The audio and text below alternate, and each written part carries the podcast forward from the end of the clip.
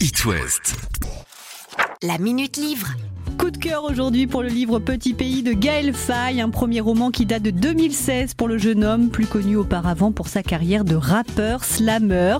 Ce livre paru aux éditions Grasset est un roman partiellement autobiographique pour Gaël Faye, hein, qui est né en 1982 au Burundi, mais d'une mère rwandaise et d'un père français. Le pitch, hein, Gabriel a une dizaine d'années. Au début de l'année 1993, il vit une enfance paisible dans un quartier huppé de Bujumbura au Burundi, entre son père, entre entrepreneur français expatrié, sa mère d'origine rwandaise et sa petite sœur Anna.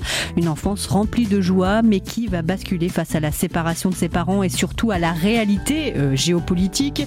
1993 évidemment et le génocide des Tutsis au Rwanda. Le Burundi lui est plongé dans une guerre civile. Un livre magnifiquement écrit où l'auteur dépeint tout aussi bien le bonheur du quotidien que les atrocités de la guerre. On aime ce petit garçon qui devient grand, on s'attache à lui, on aimerait pouvoir le protéger et apaiser son cauchemar. J'ai adoré, hein, mais je ne suis pas la seule puisque Petit Pays a obtenu de nombreux prix littéraires comme euh, le prix du premier roman ou encore le Goncourt des Le film Petit Pays, adapté du roman de Gaël Faye, sortira en salle ce 26 août avec Jean-Paul Rouve dans le rôle du père.